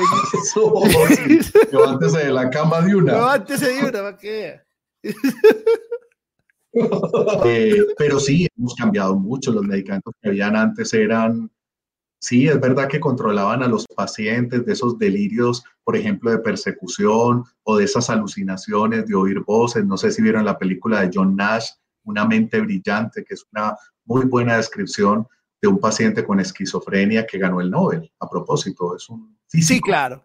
Claro. Eh, es muy doloroso todo eso y esos medicamentos viejos controlaban todo eso, pero pedían algo a cambio. Era una rigidez, un temblor, aparecieron unos movimientos grotescos en la cara que eran espantosamente dolorosos para el paciente. Hoy en día tenemos medicamentos que no tienen tanto riesgo para producir esos efectos secundarios. Tienen otros efectos secundarios, pero son efectos que se pueden manejar, que se pueden controlar yo tengo, honestamente, Chicho, varios pacientes con esquizofrenia funcionales, Por ejemplo, la que se me viene a la cabeza es una paciente abogada que ejerce el derecho y es esquizofrénica y ejerce el derecho y le va bien. Buena litigante, ama a sus pacientes, eso sí, es impecable con la toma de la medicación. Y ella sabe que donde se descuide, la enfermedad vuelve a tocar la puerta. Muy teso, es muy teso, es muy teso la, la, convivencia con esas patologías, pero, pero la gente la satanizó más que la convivencia con una diabetes o con una, con una, una patología estomacal. Se satanizó. Si usted se deja, si, yo me dejo de tomar el esomeprazol por la mañana, te cuento. se me daña la vida. Y te parece más grave tener una gastritis que tener una depresión, así es la vida. Es así. Eh, ah, para salirnos de este tema, Jorge, Bruno dice, ¿la neurosis es un tipo de, de bipolaridad? Pregunta. Neurosis es un concepto muy viejo, muy fruto o muy derivado del psicoanálisis de comienzo del siglo XX que estaba más relacionado con la ansiedad más que con la bipolaridad y en parte con la depresión, pero se refería más a personas neuróticas que se irritaban con cualquier cosa, que no toleraban bien los retos que tenían que enfrentar en la vida, pero sin duda alguna es un término en desuso que ya pues un psiquiatra o un psicólogo que se respete no lo va a considerar. Es muy diferente hablar de neurosis, hablar de eh, temperamento neuroticista, que, tiene, que es completamente distinto y que habla de una persona que tiene tendencia a ser más preocupado de lo habitual. Pero ahí no hablamos de una patología, hablamos de una manera de ser que es completamente normal. No le vaya a decir esto a Adrián y a Frank, que, que me vacunan, o sea, me, me rotulan de por vida. Eso ah, yo. Frank está viendo el programita, así que. Y, va a estar encerrado hablando de muchas cosas. Va a decir de qué hablo yo y pues hablemos de Chicho y de su neuroticismo. Ay, hijo de madre, Chicho, ya te embalaste. Neuroticismo. Eh, Jorge, nos vamos a meter en un terreno, en un terreno que me gusta mucho entrar, que la, la entrevista pasada que hicimos no pudimos hablarlo muy a profundidad y, está muy bien, y es la legalización de la droga, y es el, el, lo, el debate que se está presentando y todo. Yo te voy a contar más o menos una de las de, las propuestas que está rondando, que hubo por ahí, que entrevistamos al, al congresista, que es Iván Marulanda, si no estoy mal, que la está proponiendo, y es, propone que el gobierno, y hemos hecho chistes de esto también, que el gobierno tenga el poder de la droga para que se acabe el narcotráfico y suministrarle, administrarle la droga a los drogadictos realmente y así poder tener un control de ellos y lograr eh, de alguna manera con ayuda de psiquiatras, psicólogos, mermarles esa dosis hasta que ellos estén consumiendo un placebo y terminar el consumo. Eso, ahora, muy, muy a largo, muy, por encima lo que propone. O sea, eso es una cosa de 50 mil páginas y todo, pero es más o menos eso. Un pajazo mental, ¿verdad? Eh, exacto. A mí me parece buena idea, Jorge, la verdad. Si uno dice, bueno, hay quien les administre la droga y les está cambiando y hasta así, está bien. Quiero escuchar la opinión de Jorge, y aparte que tiene todo eso, tiene todo el conocimiento de las patologías que desencadenan el, el consumo de droga. Sí. Yo voté por Iván, primero que todo, así que defiendo muchas de, sus, muchas de sus ideas, estoy de acuerdo, es una persona muy brillante, un ser humano maravilloso, muy equilibrado, pero también como cualquier ser humano tiene ideas que uno dice, ay Iván, por Dios, ¿de qué estás hablando? Cállate esos ojos que me estás haciendo pasar penas ajenas.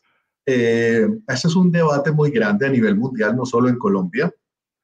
Eh, el cuento que nos quieren meter es que mm, con esto se acabaría el narcotráfico, lo cual es falso, y ya tenemos experiencias internacionales que prueban que eso es completamente erróneo. La experiencia canadiense es la que nos puede indicar que realmente hay un trasfondo diferente. En Canadá empezaron a vender medicina, eh, cannabis medicinal, que finalmente lo obtienen no los que tienen unas enfermedades, porque a propósito, no hay ninguna enfermedad que mejore con el cannabis, se maneja para pacientes en estado terminal, para mejorar un poco el malestar que les produce el cáncer, por ejemplo. o en algunos pacientes que tienen patologías neurológicas como espasticidad, que es una tensión muscular, una contractura muscular terrible, dolorosísima, y es más como para embolatar el cerebro que para controlar esa enfermedad como tal. Ahí está aprobada, basado en estudios muy pequeñitos. De resto, lo que hay son reportes de caso que no llegan a estudios y nadie me puede venir a mí pues con evidencia. Obviamente si va a hablar a título personal, cualquiera puede decir lo que le dé la gana, pero con evidencia científica nadie me puede demostrar que haya estudios que prueben o confirmen que la marihuana es medicinal. No lo es. Eso es algo que debe quedar muy claro para no llamarnos a engaños. La marihuana no va a reemplazar a ninguna medicación ni va a ser la panacea para enfermedades que no tienen tratamiento como mucha gente cree. Eso es completamente falso y hay muchas revisiones recientes que así lo prueban y muy serias. Entonces, si no es medicinal, si en Canadá empezaron a vender marihuana medicinal y lo que pasó es que la gente no iba a las farmacias autorizadas a comprarle, no que seguían comprándole al jíbaro la marihuana y cuando se pusieron a mirar, resulta que la marihuana que vendía el gobierno legalmente era más costosa que la marihuana que vendían en la calle. ¿Por qué razón? Simple y sencillo. La marihuana que vende el gobierno tiene impuestos. La marihuana que vende el jíbaro le dan hasta descuentos. Si me compra un gramito más, le doy el gramito de ñapa, ¿verdad? Porque todo se arregla así informalmente. Entonces, ese concepto de que realmente eso va a acabar el narcotráfico es completamente falso. Es como decir, ay, el licor, el licor legal acabó por completo con el licor adulterado. No es sino esperar a diciembre para uno ver la cantidad de licor adulterado que entra a la ciudad, por Dios. No es sino trabajar en un hospital para darse cuenta la cantidad de neuropatías y lesiones de los nervios por culpa del licor adulterado. o sea, ¿cuál acabar narcotráfico? El narcotráfico no se va a acabar nunca. Y si se va a acabar por un lado, simplemente va a coger otras vertientes. Entonces, esos narcotraficantes que están acostumbrados a ese tipo de negocio aumentarán la trata de blancas o aumentarán el, el tráfico de órganos humanos para ganar dinero, pero la violencia propia del narcotráfico nos va a acompañar por muchísimos años, muchísimas generaciones. Es ingenuo y por eso me da pena por Iván que él pretenda creer que esa va a ser la solución para acabar con el narcotráfico en Colombia. O sea, no conoce a los colombianos o por Iván. Eso no es la panacea. Y lo otro es los riesgos que trae legalizar la marihuana. Pues yo soy de los que pienso que cada cual es libre de hacer lo que quiera con su cuerpo y soy muy libertario a la hora de la verdad. Y si a mí me dicen vamos a legalizar la marihuana en Colombia, pues ok, ustedes verán, pero yo sí advierto y siempre les digo a los que me entrevistan, esperen las consecuencias. ¿Y cuáles son las consecuencias? Basadas en estudios clínicos hechos en Estados Unidos, en Holanda, en Portugal, en Uruguay, donde la marihuana está legalizada. ¿Y qué es lo que están viendo allá? En Uruguay, aumento en los accidentes de tránsito, casi 100% de aumento de accidentes de tránsito desde que empezaron a legalizar la marihuana. En Holanda, aumento de consumo de otras sustancias entran por la marihuana, que es legal, sobre todo los más jóvenes, se hacen pasar como si tuvieran 18 años y de ahí brincan a otras drogas. Y en Estados Unidos, el aumento impresionante en casos de psicosis, esquizofrenia y muchas patologías psiquiátricas porque tristemente dicen que legalizan la marihuana, pero adivinan quiénes son los que más consumen esa marihuana legalizada. Los jóvenes que se supone no deberían recibirlo. Tienen un cerebro apenas en desarrollo y cuando la marihuana llega a ese cerebro en desarrollo, lo desequilibra por completo y deja secuelas para el resto de la vida. Entonces, me van a decir Iván Marulanda y otros promotores de esto que cuando empiecen a vender legalmente la marihuana, están 100% seguros que los menores de 18 años no la van a consumir, la legalizada, quiero decir. Por favor, no conocen a Colombia. Aquí los pelados de 13 años ya consumen todo tipo de droga, la consiguen en cualquier parte. No nos podemos llamar a engaños. Aquí va a ser muy difícil que la marihuana legalizada realmente sea un éxito porque es que Aquí no hay una prohibición tan grande como la que hay en Estados Unidos. donde realmente conseguir marihuana en la calle no es tan sencillo como nos muestran las películas. Aquí es súper fácil, aquí se pide por un rapi. Así es simple. Así, Así lo piden mis pacientes, ¿qué hago yo? Pero el jíbaro ya está en Rappi y te lo llevo. Y si eres premium, no te vale el domicilio. Gran emprendimiento. es, más, uno de mis pacientes eh, jibarea y me dice, no, la pandemia para mí fue antes un crecimiento, porque usted no se imagina los domicilios como se han disparado. Así de fácil. Jorge, acabas de tocar un tema y es, ay, qué montón de tiempo, pero no, no, no, no estás eh, de afán todavía.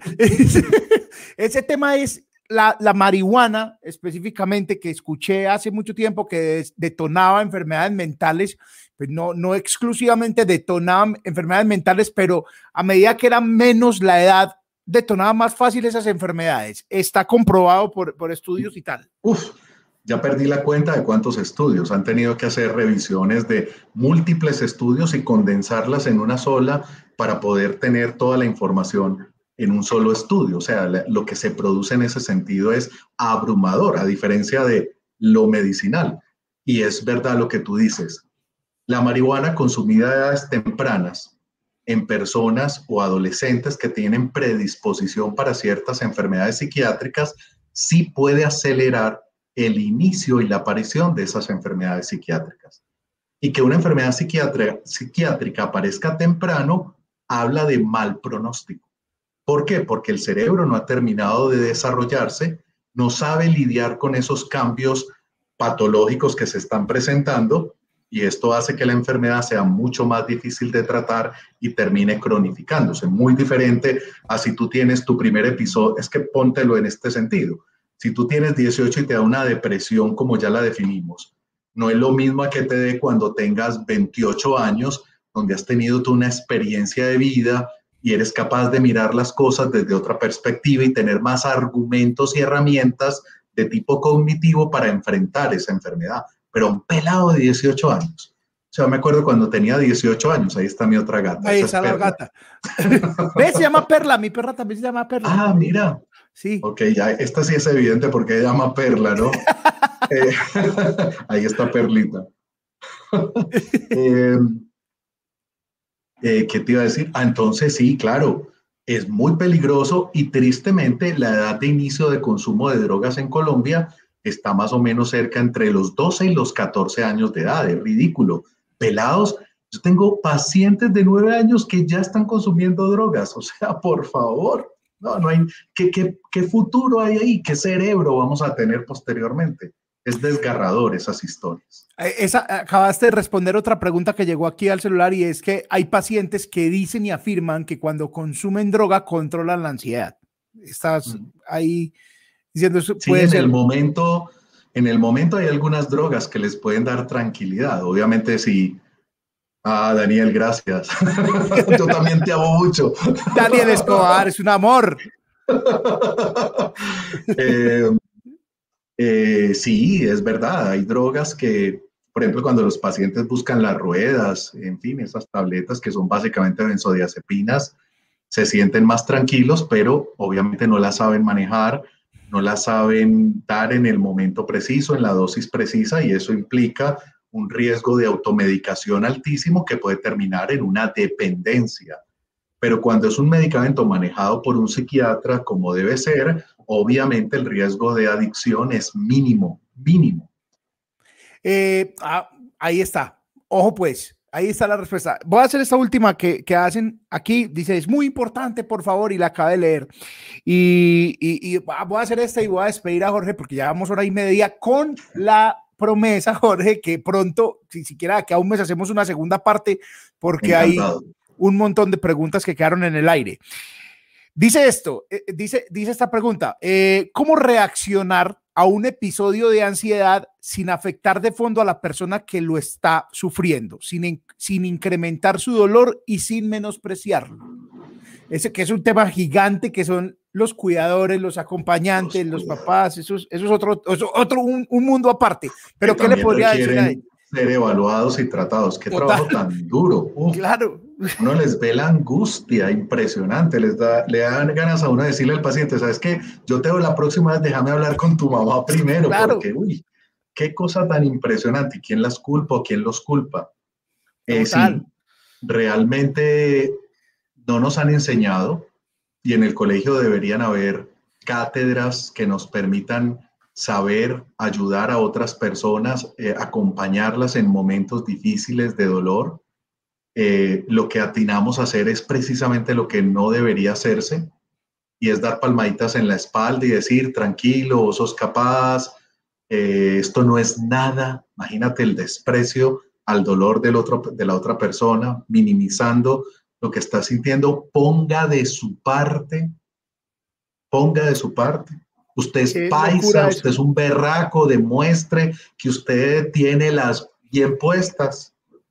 Por favor, o sea, son comentarios que se hacen con buena intención, son comentarios que buscan ayudarle al paciente, pero que terminan, mm, eh, terminan estigmatizándolo más, porque el paciente dice, ponga de su parte, yo no sé cuántos de, los que nos han estado viendo han tenido un episodio depresivo a lo largo de su vida, pero cuando una persona está deprimida, ahí no hay un ponga de su parte por ningún lado. Eso es una enfermedad devastadora para la iniciativa, para la energía, para la motivación, para el disfrute, y no hay ponga de su parte.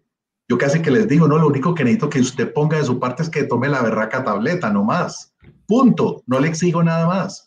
Y después de dos semanas empezamos a hablar poco a poco de poner ya de su parte para seguir haciendo cosas, pero esos comentarios, por ejemplo, deberían abolirse y más bien lo que hay que hacer es tener una actitud de empática, de meterse en el sufrimiento del otro y entenderlo y mirarlo con respeto, no mirarlo como este es un débil o este me está haciendo quedar mal ante la familia o ante los amigos o qué pena, qué vergüenza, nadie se puede enterar de esto.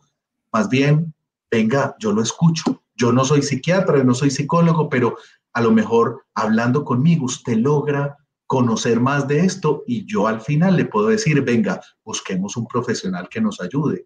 Y yo estoy a su lado, cuente conmigo, no le voy a pedir que haga nada extraordinario. Si usted se siente incapacitado o más bien discapacitado para ir al colegio, a la universidad, al trabajo, nos buscamos la incapacidad, pero yo no quiero que usted se avergüence por lo que está sintiendo y quiero que sepa que cuenta conmigo incondicionalmente. Eso es lo que hay que decir. No más, no más. El resto de comentarios sobran. O los consejitos de barrio. Uy, que esos son los peores. Tranquila, que a fulanita le dio lo mismo y en, en, dos semanas estaba paradita otra vez, eso no hay nada que hacer. Tranquila, no, por favor, cada persona es diferente, tiene una realidad diferente y tenemos que ponernos en los zapatos del otro para saber qué es lo que está viviendo. Jorge, eh, te admiro mucho. Ah, gracias, Chicho. Igual. Eso te, lo he dicho 50 mil veces. Y en este programa, normalmente a mis invitados, yo les hago el cuestionario de Pivot, que es un cuestionario que hacían en un programa que yo veía de niño que se llamaba Desde el Actors Studio. Y, y son 10 preguntas.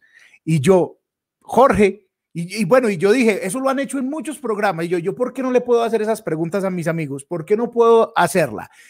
Y este cuestionario que lo responda Jorge. Por ser Jorge, lo que ya acabaron ustedes de ver quién es. Es un psiquiatra y es un man con muy buen sentido del humor. Quiero que respondas este cuestionario de pivot para despedir. Listo. Ay, madre. Son 10 preguntas, son las mismas preguntas que, que hay desde siempre en ese cuestionario. La primera es, Jorge, ¿cuál es tu palabra favorita? Esperanza. y no Gómez, esa también es favorita, pero Esperanza como tal. bueno, no lo dije yo. ¿Cuál es la palabra que menos te gusta? Eh, no soy capaz. Bueno, ahí son tres palabras. Pero está bien. ¿Qué es lo que más te causa placer? Fuera del sexo, eh, la música. La música. no mentiras. Hay algo que me causa más placer que la música y no es carreta y no es por estar aquí. Y vos lo dijiste, la psiquiatría. Yo amo mi profesión. Se nota, ¿verdad? Sí, por, por favor. Sin duda. ¿Qué es lo que te desagrada en la vida? ¿Qué me desagrada? La mentira. La falta de honestidad. ¿Cuál es el sonido o el ruido que más placer te produce? Ay, sí.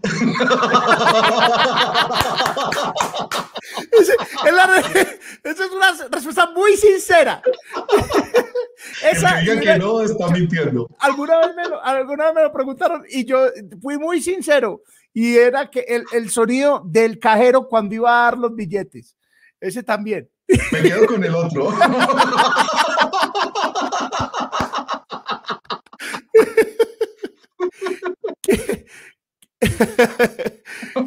¿Cuál es el sonido que no le gusta escuchar?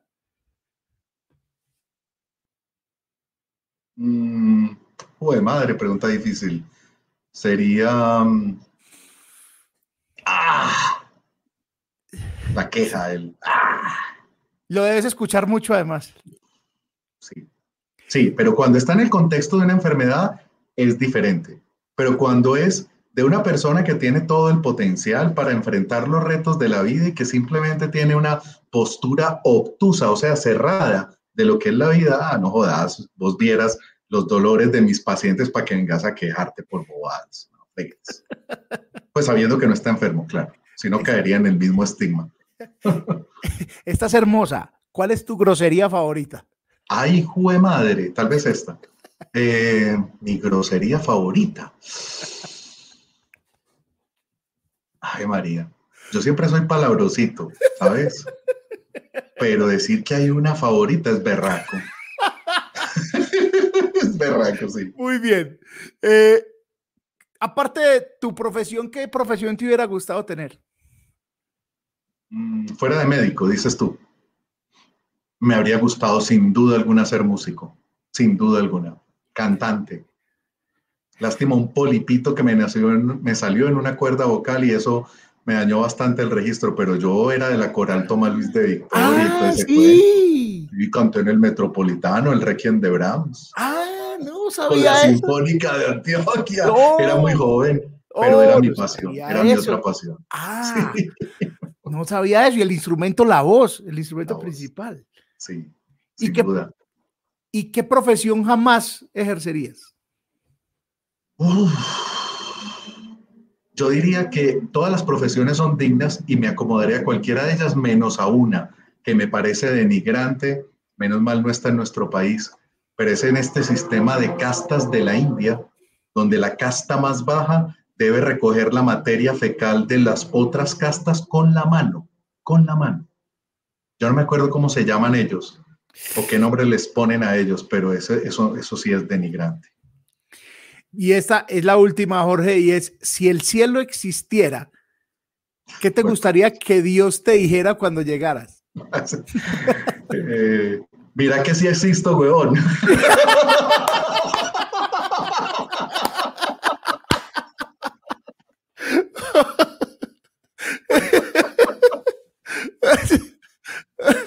Jorge, es un placer siempre.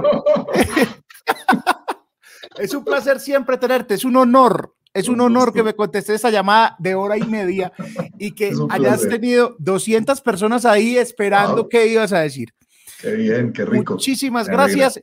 Y bueno, vamos a tener una segunda, una, una segunda. Prometido. Sesión, pues sí, pues una sesión de hora y media, Jorge, pues qué pena, gratis. Y, y voy, a, voy, a, terminar con eh, este número de, de WhatsApp para que enloquezcan Ay, Isabel, ay, pobrecita Isabel. Que enloquezcan a Isabel, tengan mucha paciencia. Para que tengan mucha paciencia. Hay mucha gente que quiere, eh, que quiere tener una consulta con Jorge. Es realmente algo que uno tiene que vivir aquí en, la vida. Yo, yo, lo digo, Jorge, es así. Hay que, hay que estar en algún momento en, en una charla con vos, en una, en una consulta, porque ya lo escucharon. El 95% es gente que quizás no necesitaba ir al psiquiatra y estaba ahí. Y así como usted va y se chequea el corazón, se chequea eh, los triglicéridos y se chequea todo, pues vaya y chequeese la torre con Jorge. Jorge, un abrazo. Muchísimas gracias. Con mucho gusto, Chicho. Siempre es un placer compartir contigo y con tu audiencia.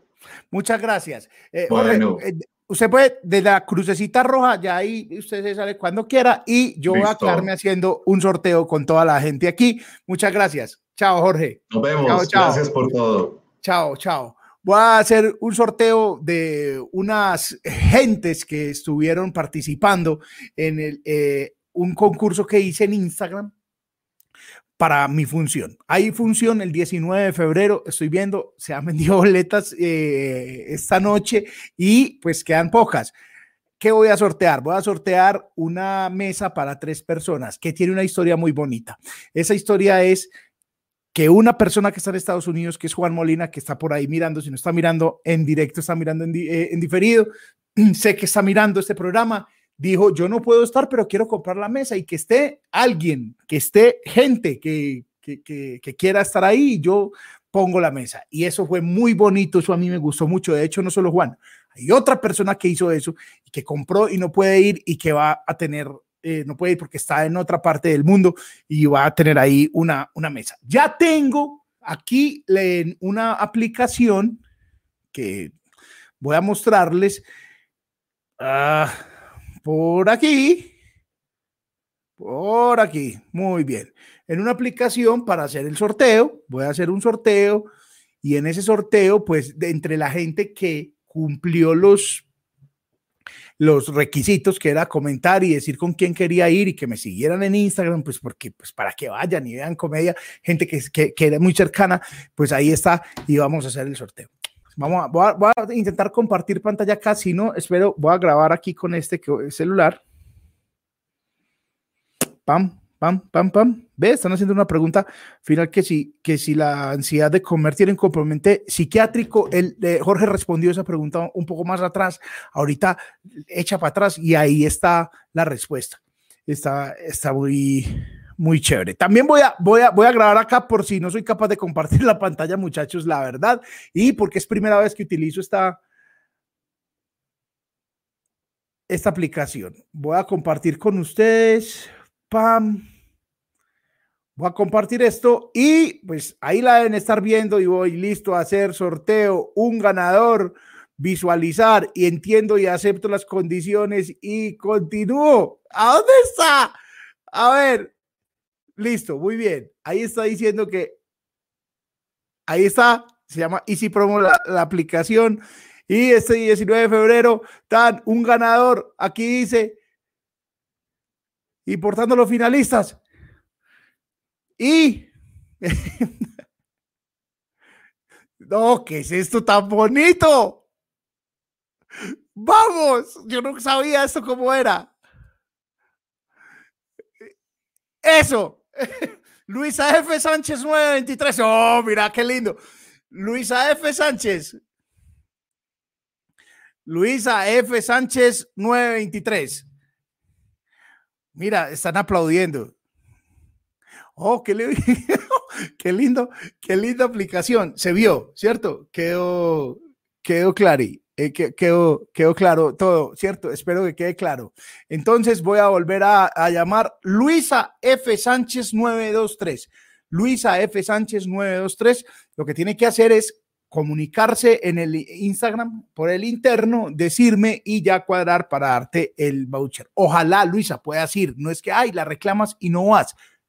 Por favor, por favor. Hay mucha gente que quiere estar y mucha gente que pues por, por muchas cosas no puede estar y pues, hombre, ojalá pudieras estar, ojalá no, tenés que estar. Esta es una mesa para tres personas, entonces tenga las tres de una y yo le entrego el voucher para que vaya, ya alguien pagó por ti, Juan Molina pagó por ti, así de sencillo, un patrocinador. Muchísimas gracias a todos por estar acá, eh, por favor vayan a este canal, denle, denle suscribir, denle campanita, vayan también, hay un contenido que se llama OnlyFats, ese contenido lo hacemos en el canal del Panda, que se llama Pandemonium TV, que de hecho lo voy a poner a la, voy a la, voy a, voy a, voy a mostrarles el link para que se suscriban, por favor, se suscriban a ese canal también, que se llama Pandemonium. Este programa hoy se, este programa se, alargó porque sabía sorteo y todo, y ya qué carajos, quedemos nosotros rato con todos. Eh, acá les voy a pasar el Pandemonium TV, ahí está, por favor, se pueden ir suscribiendo a ese canal, ahí hay un contenido que se llama OnlyFats, ese contenido está muy bello, eh, es un contenido que hacemos sin ningún tipo de pretensión y entre más feo quede mejor, decimos nosotros, pero nos está quedando muy bonito. Y pues ahí estamos y, ese contenido fue el que hablamos con Jorge ahorita.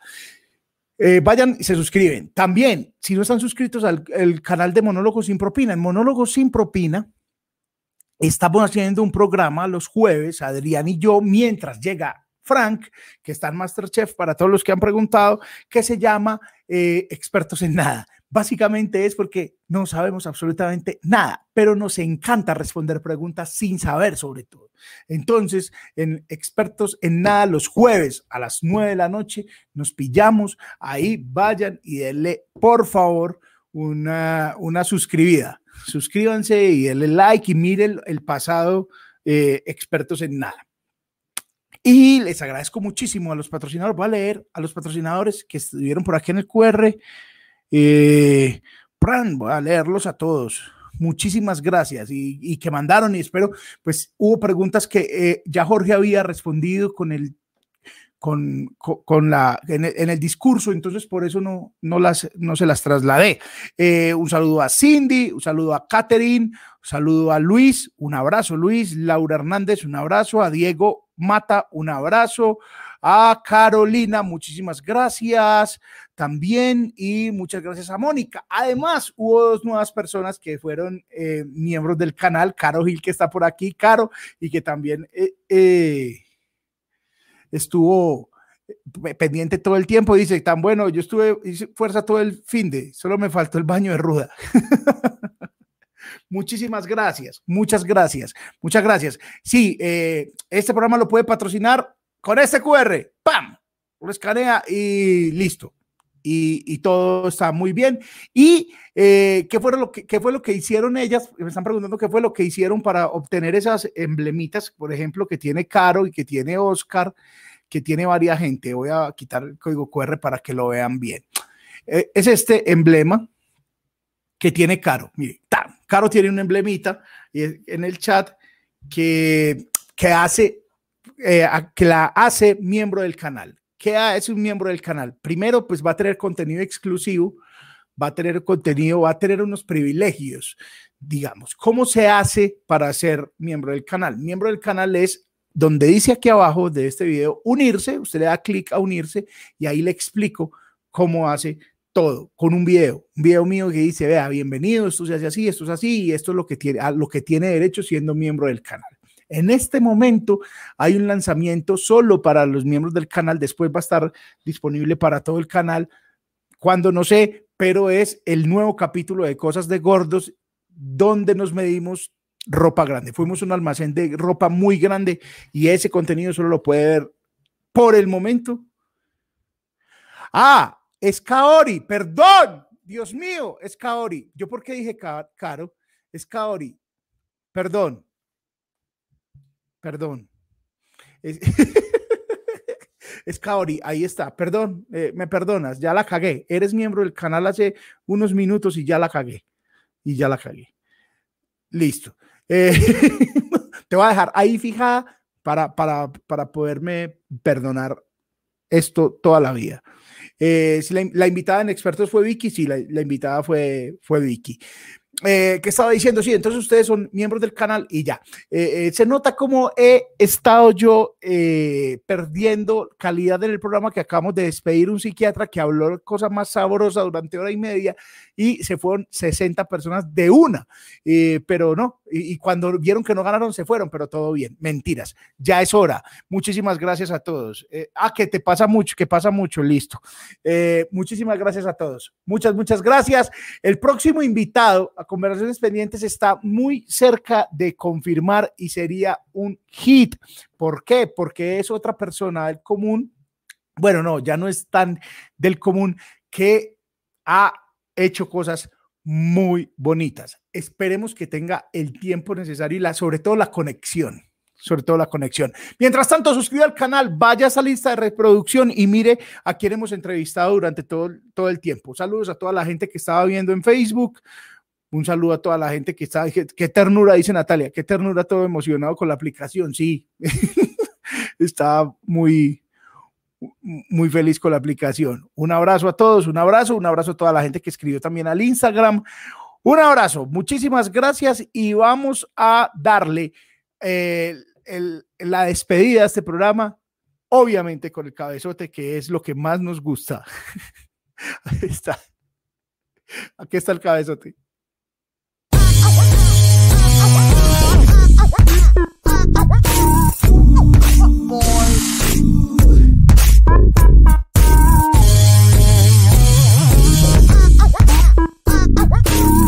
Oh, wow.